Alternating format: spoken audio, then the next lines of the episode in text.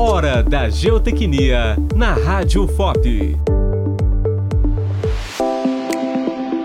A importância das sondagens. Ela é a primeira etapa do processo construtivo. A sondagem do solo é um procedimento técnico vital em todo tipo de obra, sendo possível conhecer as características do terreno, como a espessura das camadas que compõem, sua resistência e a provável localização do lençol freático. É com base nesse levantamento que os tipos de fundação são definidos. Se o projetista não tiver conhecimento sobre o que existe no subsolo, é grande a possibilidade da fundação ou mesmo a estrutura da edificação ter seu dimensionamento calculado de maneira errada. Dessa forma, pode ocorrer um aumento desnecessário dos gastos com a fundação, se for o caso de um superdimensionamento, ou pode ocorrer danos na estrutura da construção, como rachaduras, recalque ou queda, caso as fundações sejam dimensionadas para suportarem menos que o peso existente. Então lembre-se, sempre que for construir, exige a sondagem do solo.